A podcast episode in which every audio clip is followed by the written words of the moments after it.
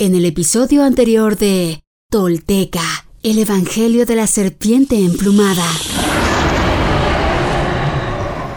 Seagatl tiene que partir, pero no se va solo, pues los más cercanos a él, con emociones encontradas, tristes, pero liberados de sus tensiones y temores, se disponen a seguir las huellas del pendiente paso a paso y acompañarle a donde los vientos le lleven en una ruta señalada por los presagios.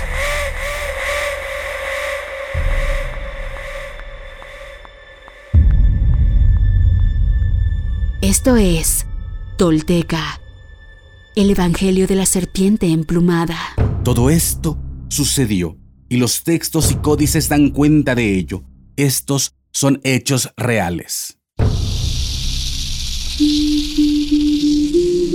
Quienes logran desentrañar en sí mismos el secreto del todo se vuelven personas espejo, rostro y corazón. Y en ese espejo nos reflejamos todos como herederos de la náhuac.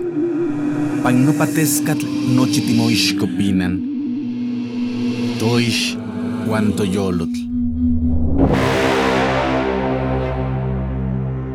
Tolteca, el Evangelio de la Serpiente Emplumada, un podcast basado en la obra de Frank Díaz y producida por Nación Tolteca y Fundación Donde Educarte. Producción y realización, Warp. Narración, Mardonio Carballo. Suscríbete a nuestro podcast y síguenos en redes sociales como arroba Nación Tolteca.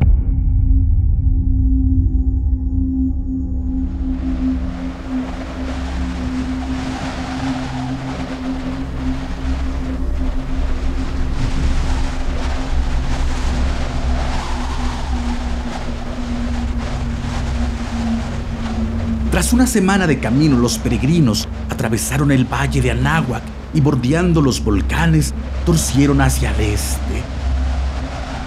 Llegaron a un paraje donde brotaba una fuente que servía de límite entre las tierras de los Gulhuacas y los Tlahuicas.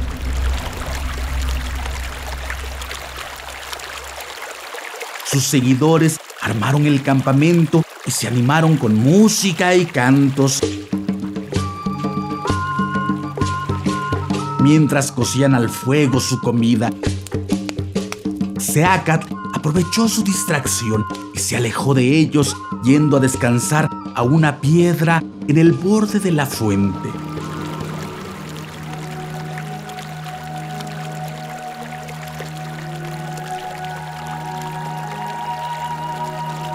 Estando allí, se le acercaron dos jóvenes labradores que cargaban grandes bultos de maíz con una cuerda que pasaban por sus frentes. Reconociéndolo, lo saludaron con respeto y le ofrecieron unas mazorcas, que él aceptó con gratitud. Le preguntaron, ¿A dónde te encaminas, señor de Tula? ¿Por qué huyes al monte abandonando tu ciudad?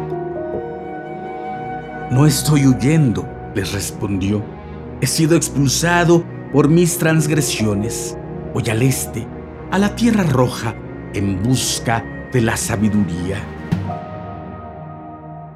Los jóvenes manifestaron su disgusto, moviendo la cabeza con reproche. ¿Qué harás allá? le preguntaron. ¿Acaso lograrás en tierra extraña lo que no conseguiste en tu patria? Hermanos, les respondió, en este mundo estamos de paso, otra es nuestra verdadera patria yo regreso a mi casa, ya escucho el llamado de mi padre, el sol.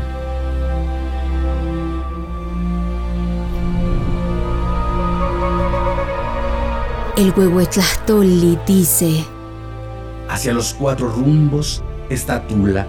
Hay una Tula en el oriente y otra en el inframundo. Hay una donde se pone el sol y otra en el trono de Dios.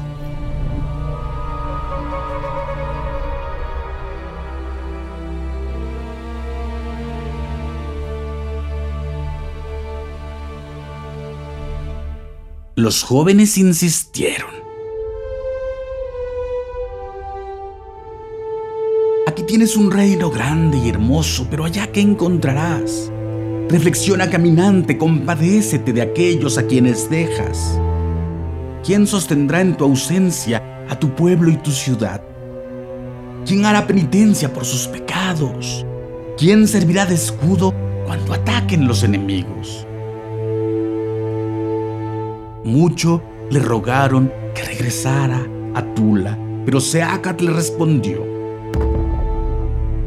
Basta, amigos, de ningún modo me es posible volver, por fuerza he de seguir. Viéndolo tan decidido, le bendijeron. Muy bien, ven buena hora y que los dioses te cuiden, pero antes de continuar, debes dejar aquí toda muestra de cultura, pues no es posible entrar a la Tierra Roja cargando libros y joyas.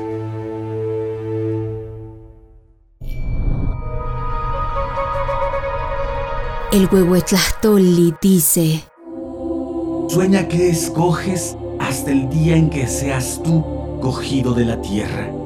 Sueño es el rocío del cielo, el jugo del cielo, la esencia del cielo. La flor de oro del centro del cielo es un sueño. Gana y lleva contento la piedra roja que ha soñado. Esencia del cielo ha soñado.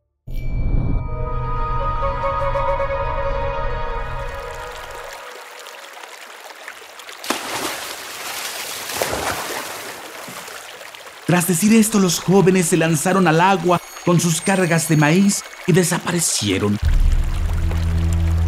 Comprendió Seacat que habían venido a tentarlo Tezcatlipoca y su discípulo para averiguar hasta qué punto era firme su decisión de partir. Entonces regresó con sus seguidores y les dijo, Amigos, nos piden que abandonemos todo los jades y las plumas no son bienvenidos en la casa del saber. Despójense de sus guirnaldas y sus joyas. Desaten sus cabellos y preséntense ante el misterio tal como llegaron a este mundo. Vírgenes, impolutos, niños.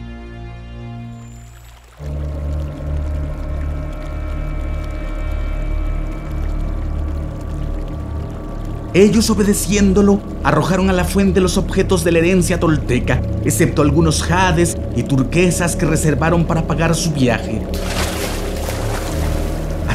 Como los emblemas sacerdotales de Seacat y una caja de piedra labrada con glifos que representaba la autoridad de Tula, de la que nunca se separaba.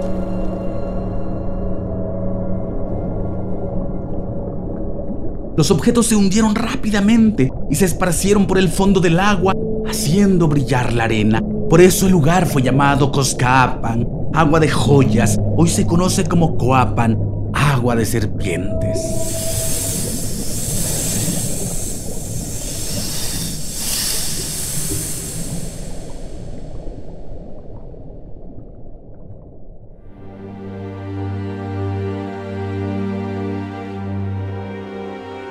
Pico de Orizaba, estado de Veracruz. Durante varios días avanzaron hacia el este, pasaron por Cholula y continuaron hasta Coscatlán, lugar de collares. Actualmente se le conoce como Coscatlán. Allí torcieron a su izquierda y llegaron a las faldas de una sierra conocida como Tlilistactezcatepetl, montaña del espejo blanco y negro.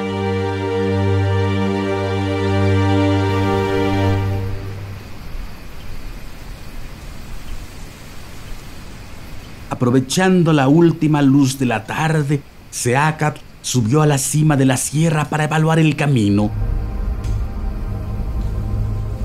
Al observar el macizo montañoso que se extendía hasta el horizonte oriental, donde brillaban las nieves del Poyautepec Monte de las Brumas, actualmente se le conoce como Pico de Orizaba, se sintió abrumado por la aspereza del terreno y cayendo de rodillas, rogó a los montes.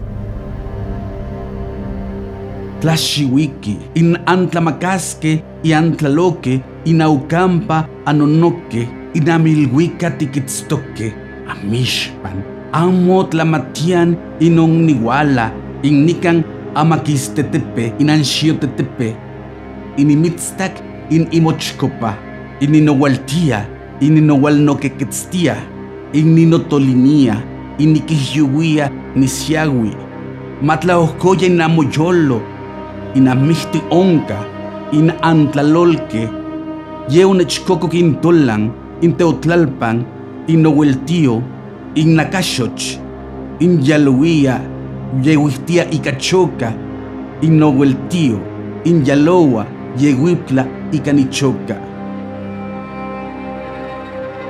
Escúchenme, divinos dueños de la tierra que se extienden hacia los cuatro rumbos, montes enjollados y preciosos, con su permiso y agrado he llegado a su presencia.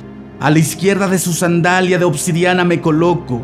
Vengo cayéndome golpeado por las piedras, desposeído, fatigado, cansado. Compadézcanse en los corazones que tienen en sus entrañas, pues fui dañado por el hongo embriagante allá en la divina Tula. Por ello ayer y antier lloró mi hermana, ayer y antier lloré yo.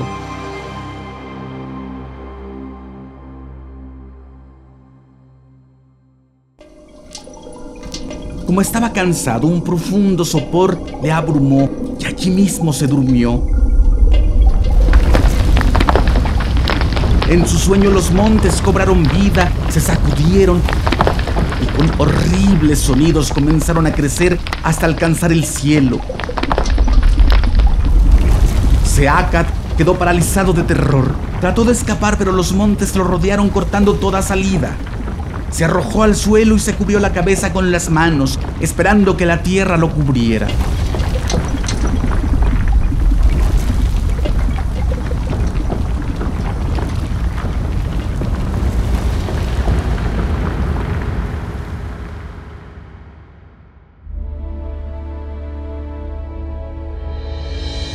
Entonces apareció frente a él un pie derecho calzando una sandalia dorada.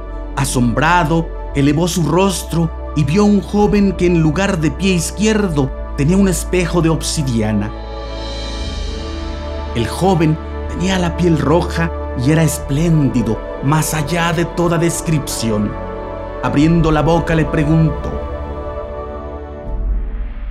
¿quién eres y qué haces aquí? No sé quién soy ni dónde estoy, respondió Seacat. Cobarde, le reprochó el joven. ¿A qué temes? Hagas lo que hagas. Mañana o pasado mañana tendrás que conocer el misterio. ¿Por qué vacilas, arruinando el final? Levántate y avanza. Allá los decididos alcanzaron el poder. Al decir esto, el joven extendió su brazo sobre la cordillera y ordenó: Ah, Temochtepetl, que se eleven los valles, que se humillen las montañas.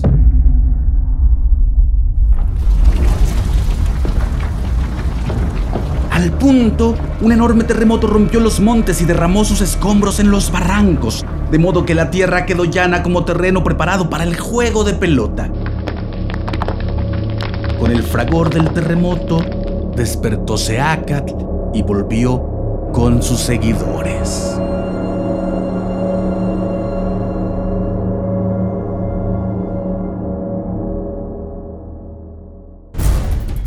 Seacat Topilzin Naxil Quetzalcoatl, nuestro señor Unocaña, cuarto paso de la serpiente emplumada. En su sendero todo acontece. Las señales se suceden y van exigiendo de él más y mejor fortaleza espiritual para no sucumbir y prosperar ante las revelaciones.